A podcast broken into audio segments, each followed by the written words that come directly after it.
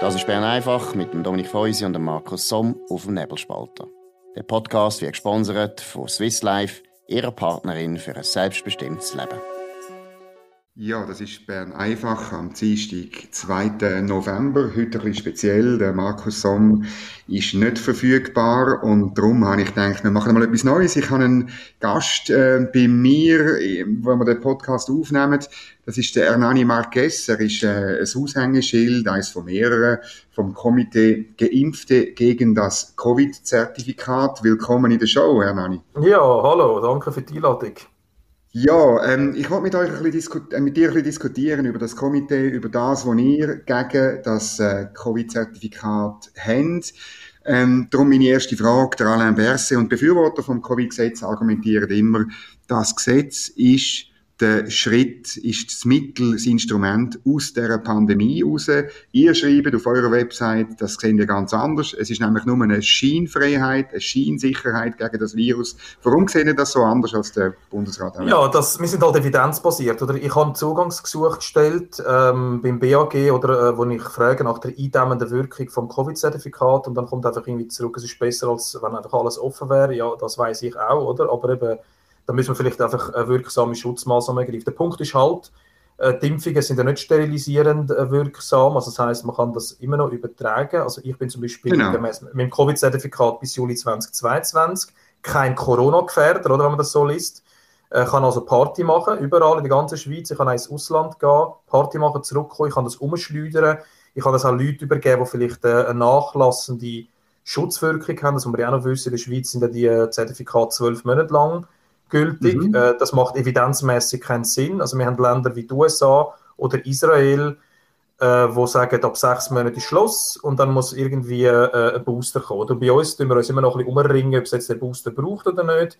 Äh, wo ich denke, der bräuchte es unbedingt gemäß der Evidenz. Da wird, das, das ist auch etwas, wo der, zum Beispiel der Mark Bruckbacher vom Tagesanzeiger täglich in seinen fast schon Rant-Tweets sagt, äh, es braucht wirklich für Risikoleute braucht wirklich unbedingt die Boosterimpfung, weil es gibt einfach Evidenz, dass sie Schutzwirkungen anlässt. Das heißt, was wir da machen, ist nicht nur Scheinsicherheit, Scheinfreiheit, das ist auch wirklich äh, also grob fahrlässig. Es ist es, es grenzt an kriminelle Aktivität, dass man einfach da vermittelt, man sei sicher zwölf Monate lang und das stimmt einfach nicht. Also eben, ich sterbe jetzt sicher nicht an dem Virus. Ich habe ja auch schon gehabt, bin zwei Wochen flach gelegen und so weiter mit okay. Fox-Syndrom. Also ich nehme das ernst alles, das ist kein, kein Punkt.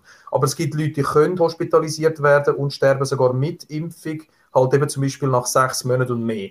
Und dann kann man nicht einfach sagen, es ist zwölf Monate lang gültig. Also das ist einfach unhaltbar. Also es ist einfach evidenzmäßiger Bullshit. Ich kann es nicht anders ja, sagen. Er will es ja jetzt noch verlängern auf 18 Monate. Aber es ist richtig, also auch die WHO... Ja, das. Ja. Dann ist auch das Zugangsgesuch wieder offen, was, was das schon wieder soll, oder? Mhm. Du bist ja legendär ähm, im Zugangsgesuch stellen nach Öffentlichkeitsgesetz ja, beim schon, ja. Ähm, kann zwar jeder machen. Äh, ich habe meine Gimmi-Arbeit schon darüber gemacht, also, also wie das Gesetz funktioniert und so. Also gut, ja, ich bin, ja, okay, das, wir können eine Spezialsendung, glaube ich, zu Öffentlichkeitsgesetz machen gerne. Ja, das machen wir mal, das machen wir mal.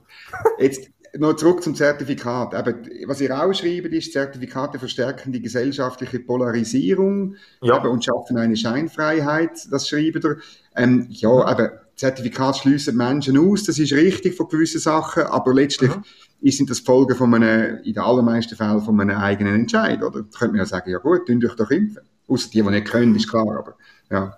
Ja klar, aber eben, es, gibt, es gibt ja auch aus linker Perspektive, das vertritt ja auch da mit, oder? Also meine, es gibt mhm. ja in dem Land Sandpapiers, da kann man natürlich sagen, die müssen eigentlich das Land verlassen, was mhm. machen die überhaupt da? Aber wir haben sie jetzt einfach da, oder? Und, äh, und die Leute sind zum Teil auch am Arbeiten, sie sind für die Wirtschaft auch ein Faktor, äh, einfach so ein bisschen im informelleren Bereich, ist halt alles ein bisschen ungünstig, aber ist halt so. Und die haben, die haben Angst, sich auch beim Staat zu zeigen, oder? Man kann, dann kann man nicht mhm. einfach sagen, gehen zu einem Impfzentrum. Und ich habe, meine, ich habe in Freiburg, wo ich wohne, habe ich ja meine äh, Impfung ja gezahlt äh, und auch einen PCR-Test übrigens, den ich mal gemacht habe, mit meiner Krankenkassenkarte. Das wird dann über den Bund abgerechnet am Schluss. Also das haben die nicht, das haben die nicht einmal, weil die haben keinen Aufenthaltsstatus äh, in der Schweiz, oder? Also das ist sicher mal äh, ein Punkt. Und der andere ist halt die Leute, die halt Angst haben. Das erwähnen wir auf unserer Webseite ja auch. Also man muss die Sorgen und Ängste halt ernst nehmen, die die Leute haben. Nicht einfach sie als Covidioten, Schwurbler, Nazis, Faschisten, irgendwas bezeichnen. Natürlich gibt es auch solche Leute, von denen muss ich dann ganz klar abgrenzen, die gefährden mhm. auch den Staat. Aber das ist sicher keine Mehrheit, oder?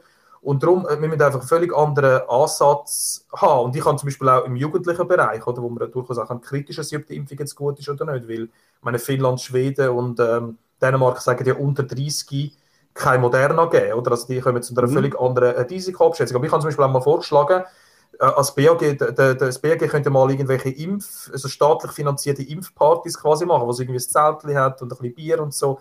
Das wäre günstiger als ein Verlauf, oder? Oder als äh, Long-Covid-Geschichte, die es ja auch gibt. Das habe ich bei mir mhm. selber auch gehabt, weil ich äh, mich nicht mehr an Wörter richtig erinnern nach meiner Infektion. Also muss es schon ernst nehmen, das ist je nach Fall kann das ein bisschen ungünstig rauskommen, aber jetzt ist alles wieder gut. Aber ich meine nur, also, ähm, es gibt, man kann sich als Jugendlicher äh, impfen lassen, man kann selber zum Schluss kommen, das ist eine gute Idee, man sollte vielleicht mit dem Arzt reden und so. Und wir werden ja auch Flyer verteilen äh, bei, äh, vor äh, ähm, Corona-Testcenter, wo wir äh, zur Impfung eigentlich aufrufen, aber äh, informiert halt, oder? Und, und mit dem Arzt reden ist sicher eine gute Sache. Der kann das sicher im Einzelfall sagen, auch gegeben, was man sonst so vielleicht mhm. für Probleme hat ob das eine gute Idee ist oder nicht. Und, und so müssen wir eigentlich in dem Land vorgehen. Einfach auch mit so einem positiven Anreizsystem, nicht so mit Leuten irgendwie umdrängen, an die Wand anstellen, mal Anführungszeichen gesagt. Das, das ist einfach, das ist einfach eine Katastrophe, was wir da machen der Alain Berset sagt ja, oder man hat es immer auch ein gesagt bei der Einführung von der Zertifikatspflicht, es geht darum, dass Geimpfte einen Vorteil haben. Also, dass die ja, das ist ein Bullshit. Ich, so. ich, kein, also ich bin ja geimpft, aber ich, ich fühle mich jetzt nicht, ich will jetzt nicht privilegiert sein. Also eben, man baut auch ein mhm. Privilegiensystem auf, oder? Aber wieso soll mhm. ich jetzt mehr Recht haben als jemand, der nicht geimpft ist? Ich behandle die Leute, die übrigens äh, ungeimpft sind, auch nicht anders. Ich rede einfach mit ihnen und versuche sie halt zu überzeugen, je nachdem. Oder in vielen Fällen macht es keinen Sinn, dass sie sich impfen lassen, weil halt komplett außerhalb von jedem Risiko sozusagen. Aber egal, es ist eine individuelle Entscheidung und man kann es nicht einfach so kollektivieren. Also ich bin sowieso gegen so kollektivistisches, äh, kollektivistisches Zeugs da. Also das geht alles in die falsche Richtung da. Und auch mit, mhm. dem, mit, dem, mit, der, mit dieser ausgeweiteten Ausweiskontrolle, mit dem Zeigen von Gesundheitsdaten im Alltag, da errichten wir ein System, das einfach äh, nicht mehr zu dem Land passt. Also, meine, okay, Ausländer haben eine Ausweispflicht, aber schon Schweizer ja in dem Sinn nicht. Also, das, da wird genau, sind wir auch stolz drauf, oder? Genau, also eben, äh, es ist ja ein freiheitliches Land, oder? Es, ist, es soll eine absolute Ausnahmesituation sein, dass man sich muss ausweisen und, und dann noch Gesundheitsdaten go, go erzählen, irgendjemandem, der an einer Bar ist. Was ist das, oder? Ich meine, es gibt ja Länder wie, ähm, das sind, das sind sogar meine Vorbilder, weil ich bin ja viel eindämmende Maßnahmen, aber zum Beispiel Texas, Florida oder auch Schweden, die haben einfach das, Zertifikat verboten. Andere Länder, die ich lustiger finde, wie zum Beispiel äh, Neuseeland oder äh, noch besser Taiwan, die haben das Zertifikat gar nicht. Wieso? Weil die haben eine so geringe Verbreitung, dass sie gar nicht erst auf die Idee kommen, also geringe Virusverbreitung, mhm. dass, oder sogar keine Verbreitung, Taiwan, Zero Covid, dass sie gar nicht erst auf die Idee kommen, so einen Unsinn einzuführen. Und die WHO hat sich auch selber gegen Corona-Impfpass gestellt, äh, aus zwei Gründen. Erstens, weil ähm, die, äh, die, Verfügbarkeit äh, von der Impfung weltweit äh, sehr, sagen wir mal, eingeschränkt ist, um es schön auszudrücken. Also globale Süden hat fast keinen Zugang und so. Mhm. Auch Taiwan kommt Spenden über jetzt von der USA für Impfung, also weil äh, einen beschränkten Marktzugang haben, weil wir das Land irgendwie als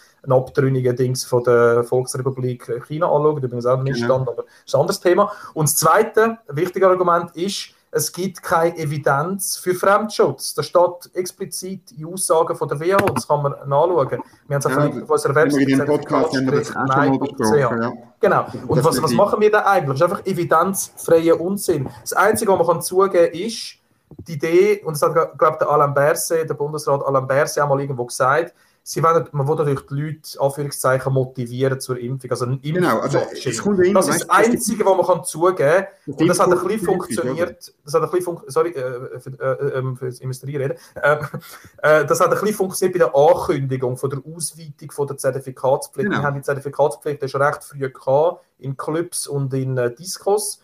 Und dann, und dann wo, wo angekündigt worden ist, es wird jetzt auf alles Mögliche auch noch ausgeweitet, dann hat es äh, äh, einen, einen kleinen Peak gegeben bei der, also einen Anstieg bei den Anmeldungen für die Impfungen.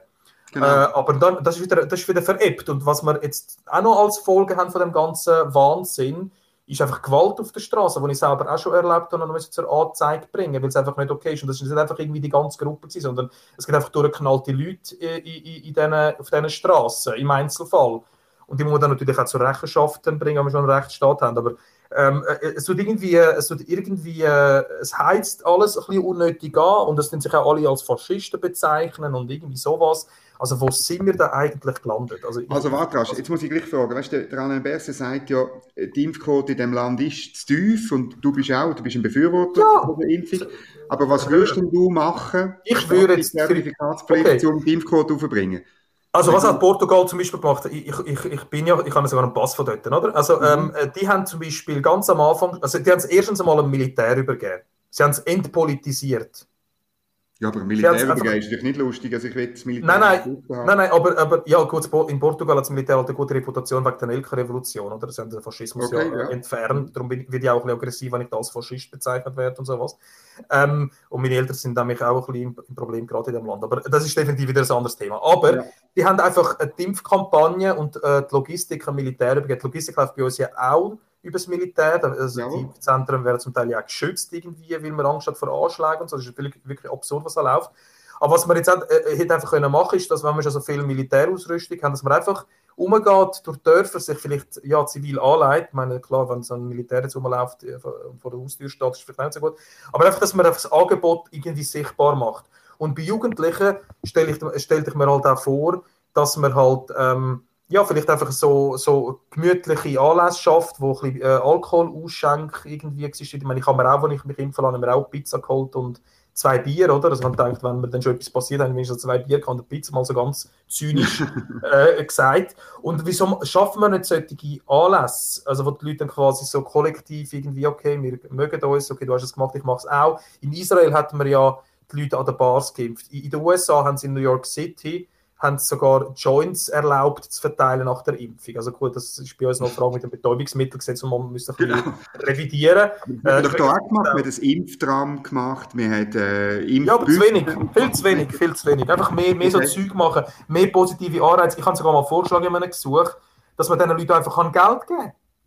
Also das ist vielleicht unpopulär in der politischen Landschaft. Nein, wir können direkt Geld geben, nicht indirekt über so komische äh, Schneeballprogramme oder sowas, sondern mhm sondern wirklich direkt einfach, äh, äh, äh, äh ja, also, natürlich kann man das auch wieder kritisieren, dass dann quasi so ein Druck entsteht.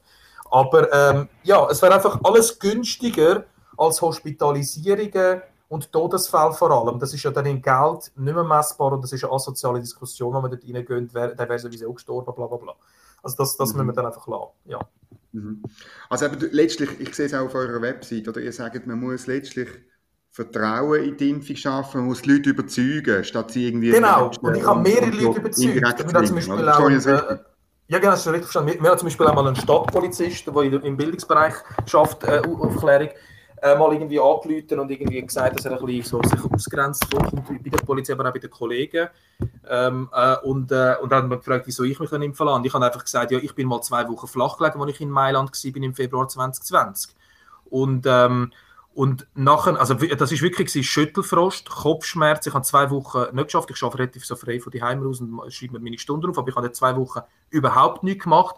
Und zum Arzt okay. bin ich halt auch nicht gegangen, weil ich nicht das Gefühl habe, ich sterbe. Aber es ist einfach, mir ist einfach wirklich scheiße gegangen. Mhm. Und nachher habe ich zwei Monate lang habe ich noch so Fox-Syndrom die, die Nebel-Syndrom, das ist auch so ein bisschen der Bereich Long-Covid, wo ein bisschen schwammig ist. Aber ja, es ist wirklich schwammig in meinem Kopf. Also ich kann mich an Namen von Informatikbegriffen, also ich kann mich an Informatikbegriffe nicht erinnern oder eben auch an Namen von Personen, die ich auch schon länger kenne. Und das zwei Monate lang, ich habe das Gefühl, ich verblöde.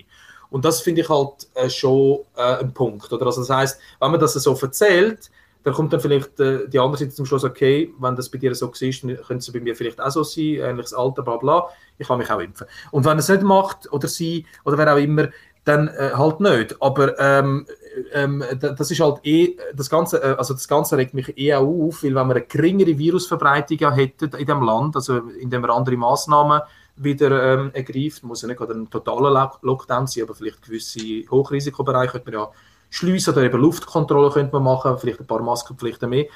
Wenn wir das so würden machen, hätten wir äh, hätte die Regierung unter dem Alain Berset, unter dem Bundesrat Alain Berset weniger Impfdruck, weil wo die Ansteckungswahrscheinlichkeiten geringer sind, braucht es auch weniger Druck. Ich, meine, ich verstehe schon, dass die Regierung unter Druck ist und äh, äh möglichst Hospitalisierungen und Todesfälle äh, verhindern will. Also ich unterstelle Ihnen nicht, dass Sie da irgendwie äh, das Massenmordprogramm und so einen Wahnsinn haben. Also hört man zum Teil auch Sachen von gewissen Leuten, die völlig am Durchdrehen sind. Das ist nicht der Fall bei mir. Aber ähm, Ja, ähm, äh, so, so geht es einfach nicht, oder? Äh, äh, also mhm. das ist einfach nicht überzeugend. Das, äh, Sibylle Berg hat es auch mal irgendwo gesagt, man kann schon jemanden zum Impfen so quasi überzeugen, Anführungszeichen, aber dann ist das Vertrauen in den Staat dann halt auch geringer als auch schon. Oder? Mhm. Also, also man muss das Vertrauen nicht fördern. So. Ja. Du und, und Sibyl Berg oder ihren, ihren bewusst eine, eine, eher linke Perspektive auf das Thema, obwohl im Komitee ist auch ein Jungfreisinniger dabei und so weiter. Ja. Aber es nimmt mich jetzt schon ein Wunder, weißt du, was, was ihr erlebt habt, seit ihr öffentlich gemacht habt, dass ihr als Geimpfte und eben mit einer linken Perspektive gegen das Covid-Zertifikat, gegen das Covid-Gesetz, ja, ja. was ist denn abgegangen?